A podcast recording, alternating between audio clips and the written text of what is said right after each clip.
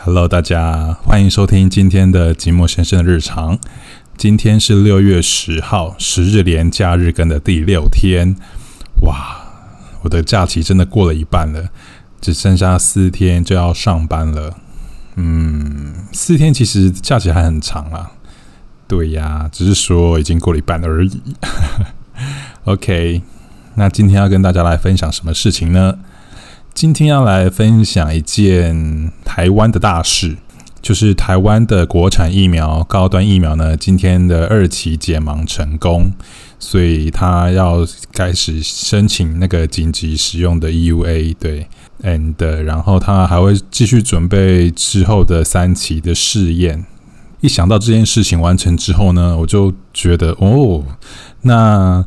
中天的 YouTube 影片应该会讨论的很极端吧？我就很想要知道他们的内容大概会讲什么。然后他们有一个好像是九点吧，一到五的九点，他们会有一个就是政论节目，叫做正常发挥。就是那一个之前那个主持人，就是之前跟在韩国语旁边很常跟在韩国语旁边采访他的那一位主播，叫做王佑正。对，就是尖嘴猴腮的王佑正。很敢讲诶，在那边批评他，OK，然后他们对他讲话就是那样啊，就是很酸溜溜的，然后又是很就是一看就是非善类了，对，然后他们今天下了一个标题，我真的觉得下的很很厉害，就是很四个字哦，他下了下了一串标啦，然后前面四个字，我觉得那四个字就可以挑起台湾的仇恨。就是台湾人民的仇恨，就是马上二分法就可以马上对立。这四个字叫做用命解盲，对，因为今天高端疫苗二期解盲嘛，对啊，用命解盲，诶，哇，真的是很厉害。OK，好了，我们就不谈论这这些事情了。反正之后他们那些安全试验什么的，他们后续会继续进行，对。那就看政府是不是真的要颁发 EUA 喽，紧急使用 EUA。OK，那今天我有听了另外一个新的 Podcast，那个新的 Podcast 叫做我看一下哦，那个新的 Podcast 叫做《勇者今天也想放假》。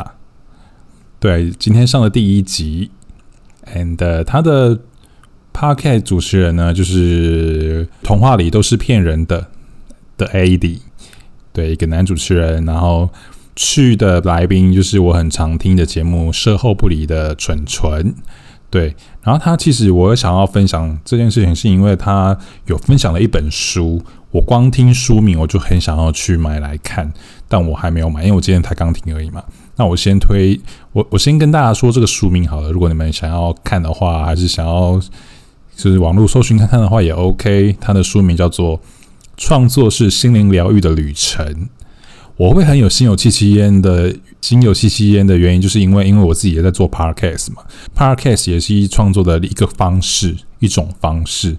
对，那我为什么会觉得很疗愈呢？就是我觉得我每次就是在做这件事情的时候，不管是录音。录音当下讲话跟朋友讲话，因为其实来录音的都是我的朋友啦。就是我们的对话当中，我就觉得说，我就会觉得那个对话是一个很疗愈的一个过一个过程。可能是当下我要喝酒的关系啦，就会觉得说，哦，就会很 chill，然后就是聊一些平常时不会聊的一些话，这样聊一些平常时不会讲的话，然后在剪接完之后听之后，就会觉得说，哦。怎么会这么？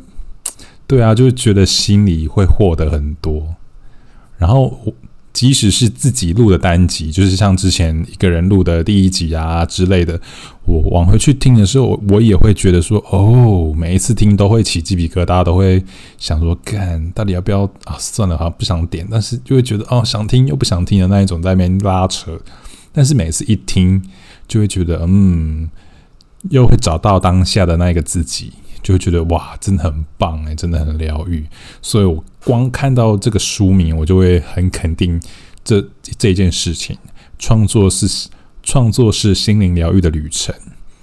就像我今天在跟你们分享的这些事情呢，我往后听的话，我可能会怀念当时现在的我。我觉得啦，可能是可能不会，也可能会。OK，那其实放假我其实有累积一些事情要做，但是我依旧都还没做。但我现在讲出来了，我应该就会先做其中一件事情，那就是我之前跟同事借了一本《小王子》的书，我之前没有看过。我知道《小王子》，他可能也读过一点点、一边边、一角角，但是我想要很仔细的一把这本书完全读过一次。可是因为我最近放假。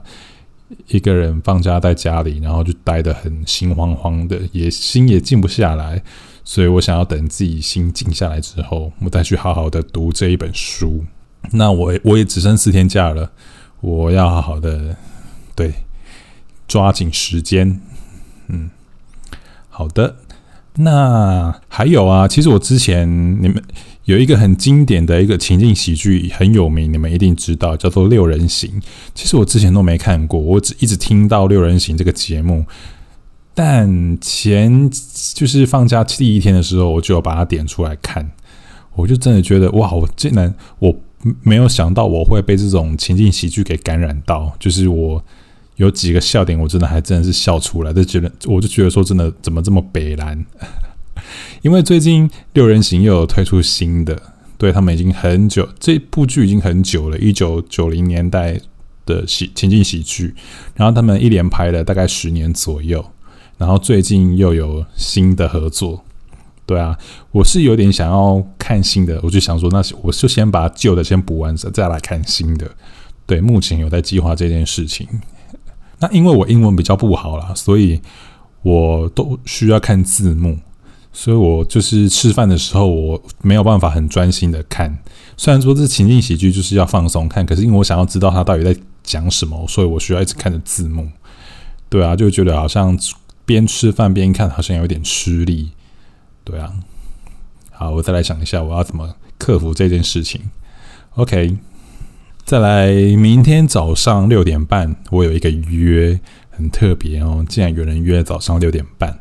而且是线上的约哦，就是我前阵子有认识了一个律师的朋友，and 我就跟他说，我最近这个礼拜放了十天的假嘛，那他就想到我，他就跟我讲说，他有一个商会，那个商会呢，他们就是定在，他们就是定在每个礼拜五的早上六点半到八点半，原因是因为这个时间点，全部的人都不会有事情。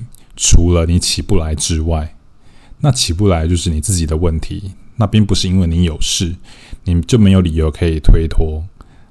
对，哇，我就觉得哇，这招真的超狠的，怎么？对啊，很有创意，就是很有自制力的一群人。对啊，很厉害哦。可能是因为对方是也是律师啦，我不知道那一个商会的组成是什么。我明天还蛮期待可以去看看的，因为我跟他说我这个礼拜就完全就是放假的状态，然后他就问我说：“那你要不要来参加商会？就是参加一次啊，就是当他的来宾。”我也不知道我这个来宾要做什么，但我就觉得那就体验看看啊，又没差。对，只是说早上六点半诶，我起得来吗？还是说等一下？因为我现在录制的时间是晚上的十点四十九分，会不会直接尬到早上？很幽默啊！八点半，八点四十五分期货开盘，然后早上九点股市开盘。唉，说到股市，唉，要算了，没事。好啦，那今天的节目就先这样喽。那今天是第六天了嘛？那还有四天，我努力坚持看看啦。对，三四天而已。那我们明天见，拜拜。